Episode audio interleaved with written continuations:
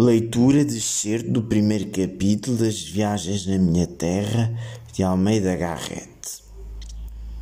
Acenderam-se os charutos e atentámos mais devagar na companhia em que estávamos.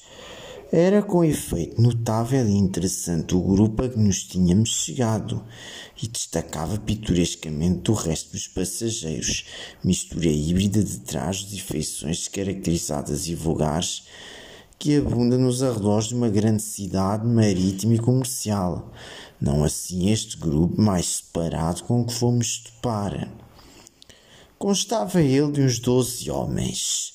Cinco eram desses famosos atletas da Alhandra que vão todos os domingos colher o pulverem olímpico da Praça de Santana e que, à voz soberana e irresistível de a unha, a unha, a cernelha, correm a arcar com mais generosos, não mais possantes animais que eles, ao som das imensas palmas e a troco dos raros pintos porque se manifestam sempre clamoroso e sempre vazio entusiasmo das multidões.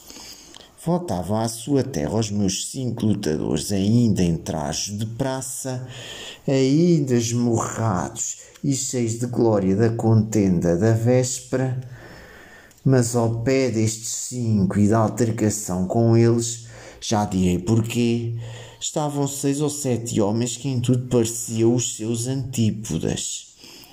Em vez do calção amarelo e da jaqueta de ramagem que caracteriza o homem do forcado, este vestiu o amplo saiote grego dos varinos e o tabardo arrequifado siciliano de pano de varas.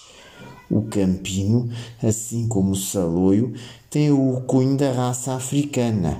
Estes são da família pelasca, feições regulares e móveis, a forma ágil. Ora, os homens do norte estavam disputando com os homens do sul. A questão fora interrompida com a nossa chegada à proa do barco, mas um dos ilhavos, bela e poética figura de homem, voltando-se para nós, disse naquele seu tom acentuado: Pois aqui está quem há de decidir. Vejam os senhores, eles por agarrar um toiro cuidam que são mais que ninguém, que não há quem lhes chegue, e os senhores, a serem cá de Lisboa, hão de dizer que sim, mas nós. Nenhum de nós é de Lisboa, só este senhor que aqui vem agora. Era o cedo até que chegava. Este conheço eu, este é dos nossos. Bradou um homem deforcado assim que o viu. Isto é um fidalgo, como se quer. Nunca ouvi numa ferra, isso é verdade. Mas aqui de Valada Almeiri ninguém corre mais do que ele por sol e por chuva. E há de saber o que é um boi de lei e o que é lidar com gado. Pois ouçamos lá a questão. Não é questão, tornou o Ilhavo, mas se este senhor Fidalgo anda por Almeirim, para Almeirim vamos nós, que era uma charneca outro dia e hoje é um jardim. Benza o Deus. Mas não foram os campinos que o fizeram, foi a nossa gente que o sachou e plantou, e o fez o que é, e fez terra das areias da charneca. Lá isso é verdade. Não, não é. Que está a forte habilidade de fazer dar trigo aqui aos nateiros do Tejo, que é como quem semeia manteiga. É uma lavoura que a faz Deus por sua mão, regar e adubar e tudo.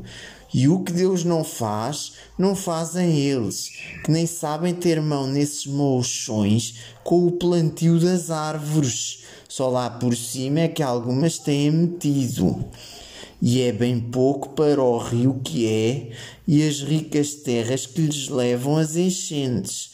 Mas nós, pé no barco, pé na terra, tão depressa estamos a chassar o milho na charneca, como vimos por aí abaixo, com a vara no peito e o saveiro a pegar na areia por não haver água, mas sempre labutando pela vida. A força é que se fala, tornou o Campinho para estabelecer a questão em terreno que lhe convinha. A força é que se fala.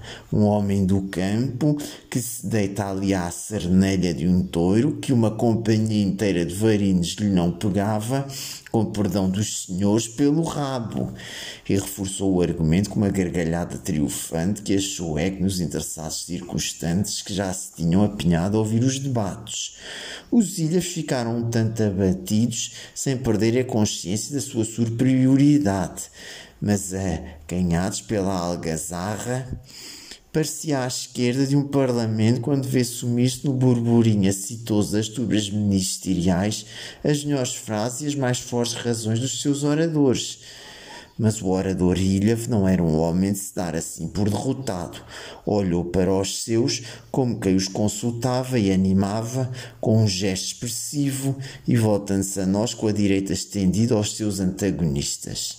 Então agora, como é de força, quero eu saber e estes senhores que digam qual é que tem mais força, se é um toiro ou se é o mar. Essa agora queríamos saber, é o mar. Pois nós que brigamos com o mar, oito a dez dias a fio numa tormenta, de Aveira a Lisboa, e estes que brigam uma tarde com um toiro, qual é que tem mais força? Os campinos ficaram cabisbaixos, o público imparcial aplaudiu por esta vez a oposição e o Voga triunfou do Tejo.